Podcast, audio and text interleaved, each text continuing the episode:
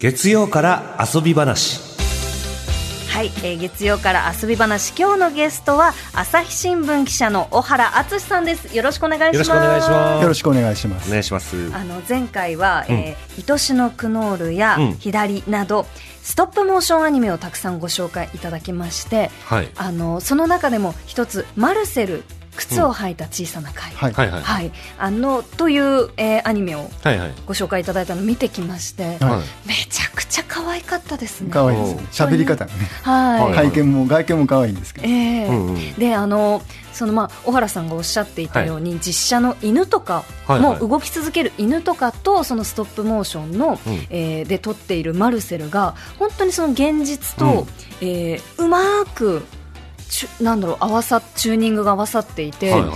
映像をどうやって撮ってるんだろうって確かに不思議でしたね。まあ合成には見えないですよね。見えないですね。まああんまりそんなこと気にしない方がいいのかもしれないですけどね。ええ楽しむ分には。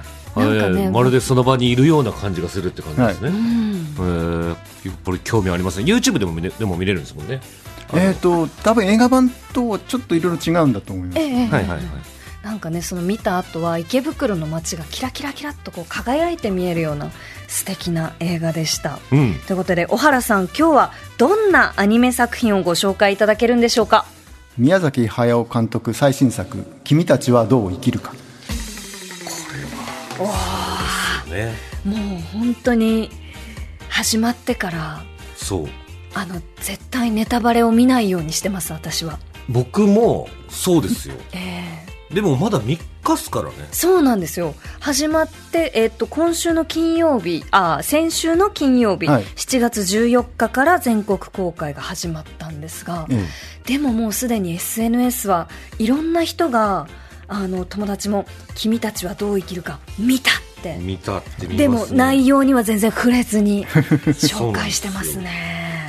だからどんなお話なのかとか、まるでわからはこの映画のどこをご紹介いただくんだろうと、まあそうです。あの普通の映画のあの宣伝方法とまるっきり違うんですよね。情報を全く出さない、まあ、宣伝と言えないんですけど、まあ、宣伝しない宣伝。はいはいはいはい。であの場面写真とかも公開された後でも場面写真はあの東宝は提供しないとそうなんですよね。言ってます。だから一パンフレットは劇場に行っても後日発売ってこう書いてあるだけだし、ええ。ーという感じで結局ポスター1枚。ずっと去年の暮れに発表したポスターが1枚、えーあるばかりという。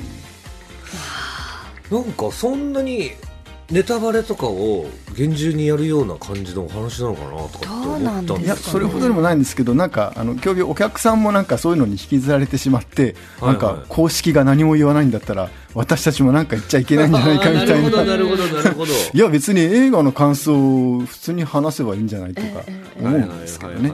でもなんかやっぱりそのこう謎のベールに包まれてるからこそ何も知らない状態とかでこう行きたいっていう人が多いのも分かりまあますよね。ねわかるよね。うん、へえこれってどうしてこの宣伝方法になったんですか？えー、と鈴木敏夫プロデューサーによるとですね、まあ、散々そのすごい大規模な宣伝を、まあ、日本映画で、まあ、おそらくは最大の宣伝をな展開してきた張本人なわけですけど、もういい加減なんかもうそういうの飽きたというかやり尽くした感があって、でなおかつその、えー宣宣伝をやり尽くしてそのなんか見る前に見た気になっちゃうんじゃないかみたいな。なそういうところに危惧を抱いてですね、まあ、だから同じようなことはしたくないっていうのと、まあ、そういう気分もあって、えー初めはねなんか予告編ぐらいは出そうかぐらいなことは言ってたんですけど、ある時期からもう一切出すのやめてみようっていう方にあの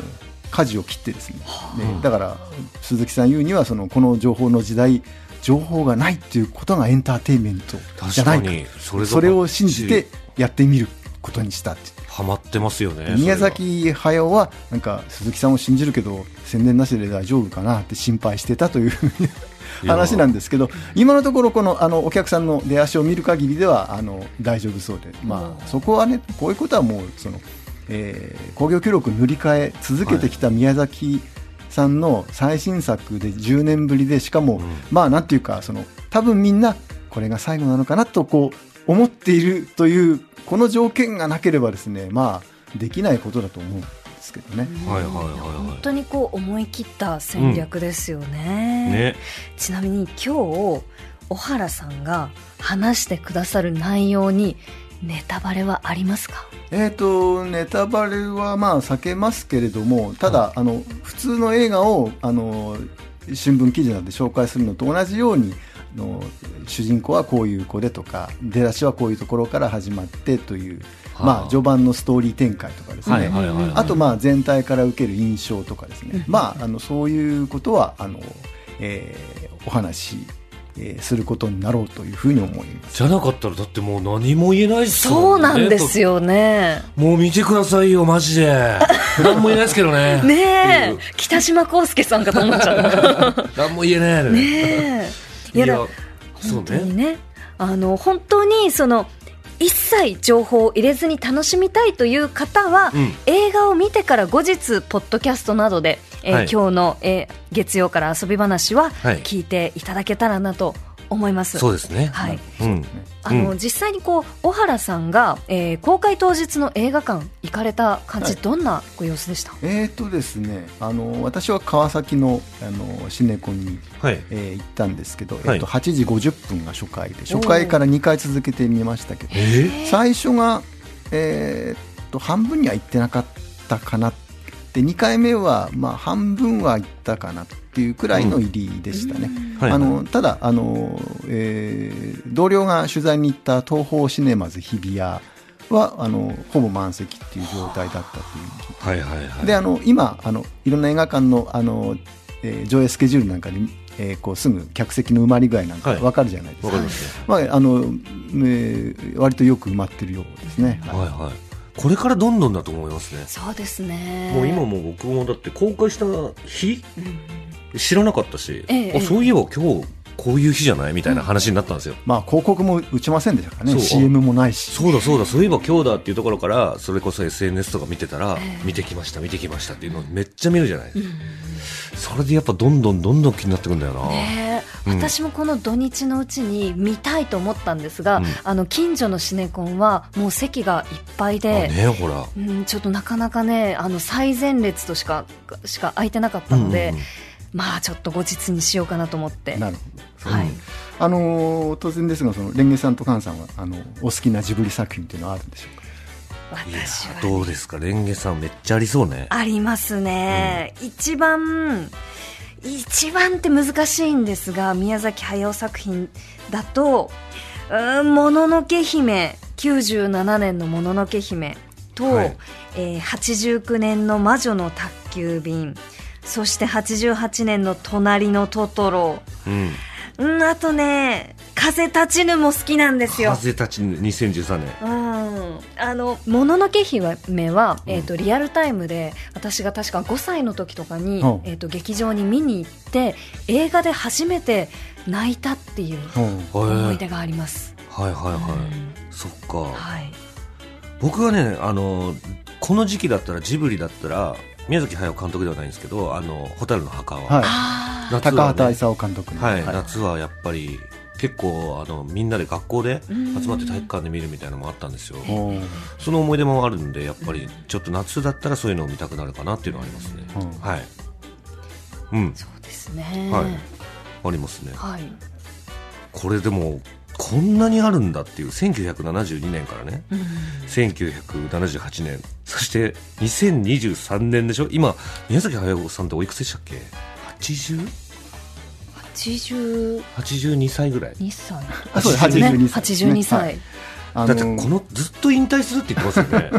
まあ何度か言ってますけど、そうですよね。えーあのまあ、えー当てにならないんだなっていう。感じですよね。そうそうはいそうそう。まあ、あのこれだけあの作ってきましてあの、まあ、長編作品としては宮崎監督これが、えー12本目ということにあのなるんですけど、あのざっくり言うと3つぐらいのその流れがあるんですよね、あのはい。タイプというか、あの宮崎アニメっていうのは、はい。一つはその少年と少女がうん。世界を救うっていうタイプで、まあ、あのテレビで「未来少年コナン」はい。とか、あの映画だと「天空の城ラピュタ」「もののけ姫」うん。えーこういった系譜ですよね。あのえーでもう一つはそのもののけと女の子が戯れるっていうえー系譜があってですね。それはあの、えー、と監督は高畑さんなんですけど、宮崎さんが原案と脚本を担当した「パンダコパンダ」とか、ね。あと「隣のトトロ」うん。紅の豚」ってはい。いうでこっちはまあなんていうか遊びと趣味の世界なんですね、うん。で最初のその少年と少女が世界を救うっていうのはその真面目な使命と責任の世界っていう、うん。えーそんなこう色分けができましてですね、であのキャリアの途中からその、えー、と3つ目のその女の子の自己形成と成長っていうはい。もう少しこう身の丈のお話、うん。テーマっていうのが入ってきて、まあ、最初が、えー魔女の宅急便、はいで、えっと、監督は近藤義文さんなんですけど宮崎さんが脚本と絵コンテを担当した「耳をすませば」うんで「あの千と千尋の神隠し」というふうにあの発展をしていく。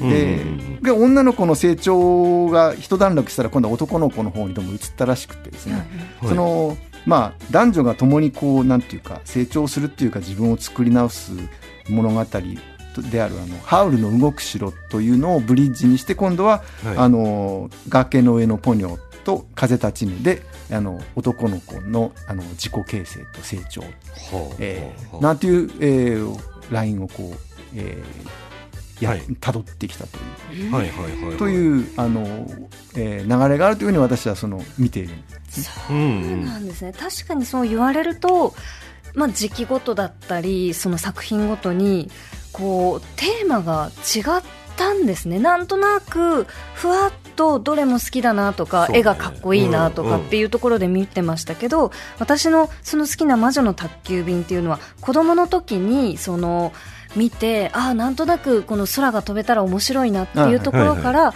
あの思春期を経て大人になってから見直した時に、はい。うん。こうやって自分のその困難を自分の手でこの切り開くんだ仕事と一緒にみたいなことですごくなんだろう作品の感触が変わったような印象があれはありますね。田舎からあの都会に出てきた女の子が働いて自立していくっていう話なので、うん。はいはいはいはい。まあ大人が見見てもまあっていうか大人の話だなっていう感じがしますよね。はい。じゃあ結構2000年以降は LINE が決まりつつあるみたいな感じなんですかね。そうですね。だからあのここしばらくはなんていうかそういうあの自分は何者であるのかみたいなのをこう働くことだったり、その勉強することだったり、うん。なんかそういうことを通じてあの見つけていくというような、まあ、そんな話あのが続いてきたので、えっと、私はあの今度の作品はなんていうか、もう大体あの風立ちぬであの成長はやり尽くしたろうから、はい。あの世界を救う大掛かりな方にドーンと来るんじゃないかと思ってたんですが、ええ。まあえーちょっと外れましたね。今回の今回の作品は、じゃあいよいよここから、ネタバレゾーンに入っていくということですね。そうですね。ああらすじすらも知らないですか？ねまだまだあのちょっとはい。喋ってきて、これからですけど君たちはどう生きるかネタバレしたくない人は、えーはい。ポッドキャストで聞いてくださいということで、はい。小原さんよろしくお願いします。いやあのざっくり大まかに言うとそのすごいファンタジーの王道というかですね、オーソドックスな型を持った、えー物語ででして、まあ、つまり現実になんか問題を抱えた主人公が、なんかあの表紙でファンタジー世界に行ってそこでいろんな不思議な、えー経験をして成長をしてで現実世界に帰っていくっていう。うん。まあ、あの結構いろんな児童文学と、まあ、映画にもなったりするオーソドックスなお話で、えこうこういう路線だったのかっていうのはちょっとあの、えーびっくりしましたですね。だからうん。型としては「千と千尋」が近いといえば近いんですけど、うんなんとなく「千と千尋」ってその不思議なそうですね。体験をするっていうよりは働けとか言われて、働いていくうちになんかあの生きる力というか元気になっていくみたいな感じです。あんなファンタジーっていうまあファンタジーといえばファンタジーなんだけど、うん。みたいなあの印象が持ってたんですけど今回のはもう本当にあの不思議なあの次から次へあのこう世界がここの世界からパッと移動したらまた別の不思議な世界に入ってまたパッと移動したらみたいな。そんな感じじゃあそのパッパッパッと場面というか世界観がこう変わっていくのはもしかすると「ハウルの動く城」とかあそうですね。ああいうその絵代わりが、はい。あのする感覚と、まあ、ちょっと近い雰囲気がそうですね。近いといえば近いですかね、うん。だから、まあ、向かう世界先の世界も、まああのー千と千尋のあの湯屋とかですね、ええハウルのお城とかですね、はい。なんかそんなものをぐちゃぐちゃ合わせたような感じ。でさらにまたその奥にみたいなそんな、ええ世界ですね。えー視覚情報はすげえ楽しそうですね。そうですね。そうですね、はい。あのーまあ、まさにめくるめくファンタジーで、うん。でしかもあのアニメーション技術としてはもう本当に素晴らしい、うん。うんえーものがあるので。あの、まあ、地味といえば地味なんですけどこうものすごく丁寧にしっかりやってますよその例えばこう普通に歩くとかですね、はいはいこうなんか椅子から立ち上がるとかあの床からこう立ち上がるとかあのご飯を食べる仕草とかはい。はいそういうものをすごく丁寧に、はいはい。しっかり書いてすごいなっていう、うん。その上であのいいろんな変なお化けだったり、えはいーあの床にめり込んで抜けたら海の上に出たりとかそういうえ えーそういう世界があの展開されるわけです。ーめちゃめちゃファンタジーですね。ファンタジーですね楽しそう。うん。なんかお化けも見てみたいですね。まあ、特徴としては、まあ、なんとか今申し上げたのとそれからあと,、えー、と主人公の少年というのがあの、まあえー、と空襲で、えー、と母親を亡くして、あまあえー、と舞台設定としてはあの昭和、えー、17年18年あたりの日本、で、えー、とお父さんと一緒にあの疎開をして、うん。そのおお母さんの実家のすごいお屋敷にうん。えー住むことになったらそこになんか不思議な怪しい塔があってですね、ほう。う。んでそこはどうも地下が迷宮になっているらしいみたいな、まあ、そういうあの出だしで。であの、ポスターになってるあのアオサギ、はいはい、えーあれがまあ怪人なんですね。怪奇アオサギ男。はいはい。なんか徐々になんか人間っぽくなっていってですね、ええ。でこう塔の中に誘うわけです。あの中にお前のお母さんがいるよ。みたいなことを言ってですね、うん。えーあの菅田将暉さんがあのひねくれた声でこう喋ってですね、ええ。えーご案内しましょうぞ。みたいなそういうこう、えーうさんくさく誘っていってまあちょっと罠かなと思いつつも入ってみるっていうそういうお話なんですね。なるほど、うん。じゃあもう観客は本当にそのまあこれからその主人公と同じ目線で知らない世界に向かっていくっていうような冒険を経験する、はい。宮崎さんの作品で大体主人公にべったりとカメラが張り付いてその後ろをいなんか観客が一緒に追っかけていくっていう、大体そういう構造なんです。今回もほぼほぼそれです、はい。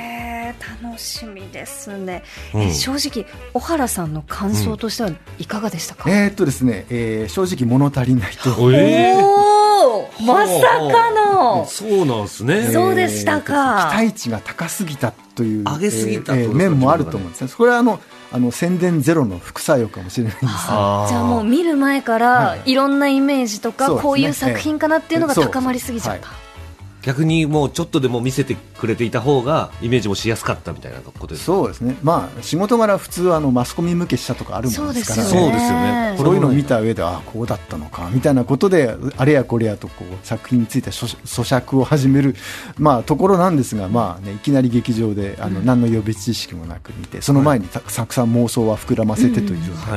妄想としてはどんな感じで膨らんえーっとでたんですか、です。さっき申し上げた3つのラインの、はい。もう全部まとめたそのなんていうか完全無欠の究極の宮崎アニメみたいなのが。おーもののけも出てきてあの少年と少女が成長しつつ世界を救う 確かにでも最後の仕事みたいな感じで言ってましたもんねこの作品にだからまあ集大成なんだろうからなんかそうそうなるんじゃないかっていう。全部盛りに、ええ。全部載せみたいな、はい、はいはい。はという期待もしたので、ええ。まあだからなんていうか割とその再び男の子の自己形成と成長みたいなのをオーソドックスなファンタジーの型に乗せてやったっていうことなので、まあ、これはこれで面白いとは思うんですけど、はい。えー、となんていうかわがままを言えばですね、えーこれを最後にしないでもう一本作ってほしいいはあなるほどなるほど。なんかこうこっちがこう呆然としてなんか途方に暮れるようなこう規格外の作品を見せてえーほしいみたいなそういうはいはい。思いが膨らんでおりましてですね。なんか小原さんのジブリ作品というか宮崎駿監督作品へのこの思いがすごいですね。大ファンだってことですね。ねえ。まあそうですよね。宮崎さんの作品も多分、えー、と50年ぐらいは追いかけ続けているというかはあ。魅了されてきたので。で、まあ、その途中からはなんかその評論めいたことも書き始め、さらには仕事にす,、することになりみたいな感じでずっと追っかけてきたので。なるほどなるほど。じゃあ宮崎さんをこう追いかけた先に今のその小原さんの仕事があるんですね。そうですねはい、まあ、人生を変えられてしまったわけなるほど。はあ。でもまだ全然想像がつかないな。えなんかこう声優さんたちも、はい。あの見た人はこのエンドロールを見てはい。初めて知ったって言ってる人がたくさんいるんですが、うんあの私が一番良かったのは木村拓哉さんですキね。ムタク出るんだ。はあ、はい。ハウルも出てますもんね。そうですよね。うん。だからあの主人公のお父さん役なんですけどこうお父さん役声を発したあれ？あハウル。ああキムタクかというふうにいい声ですね、えーでちょっと嫌なお父さんなんですね。合いそうですね。やり手で自信家ででまあちょっとナルシストが入ってるのかなっていう。でそのハウルを演じた時の木村さんのそのイメージ、いい意味でこうなんだろうキザな雰囲気とかもちょっとまたお父さん役でも見てみたいなと思いますね。ああじゃあそれはもう実現してると、うん、そうですうね。んまああの声優もいろいろ聞きどころがあるので、はい。まあ、そこもお楽しみですよね。うんうんあのあともう一つ面白かったのは、うん。あのこれもちょっと、まあ、ネタバレに気をつけて言いますけどそのその迷宮の際の主みたいな人が出てきてですね。で、まあ、なんていうか主人公に俺の後を継げみたいなことを言うわけですね。えはいはい。でその時にこう13個の積み木を差し出すんですよ、うん。その積み木っていうのはどうもこの世界の均衡を保つあのキーアイテムなんで、うん。ここに、えーの13個あるからこれで安定した世界を作れみたいなことを言うんですけど、えっ、とあっというふうに映画館で見て思いましてですね、ええ。なんで13なのかっていうことですようんね、あのこれが12本目の長編なんですよ。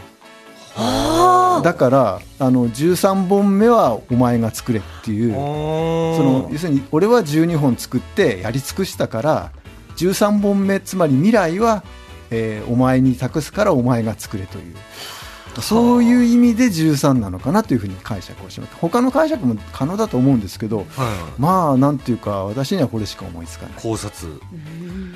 はあなるほどね。いやちょっと今のお話聞いてゾゾッと鳥肌が立っちゃいましたね。やっぱでもそういう考察とかもジブリ作品ってやっぱ面白いんじゃないですか。やっぱねえ。みんなとこうやっていろんな感じたことあそうですのシーンってああいうことじゃないとかっていうのうんがこれもでもそうですけど面白いですね。こういうのを面白い風に聞くと。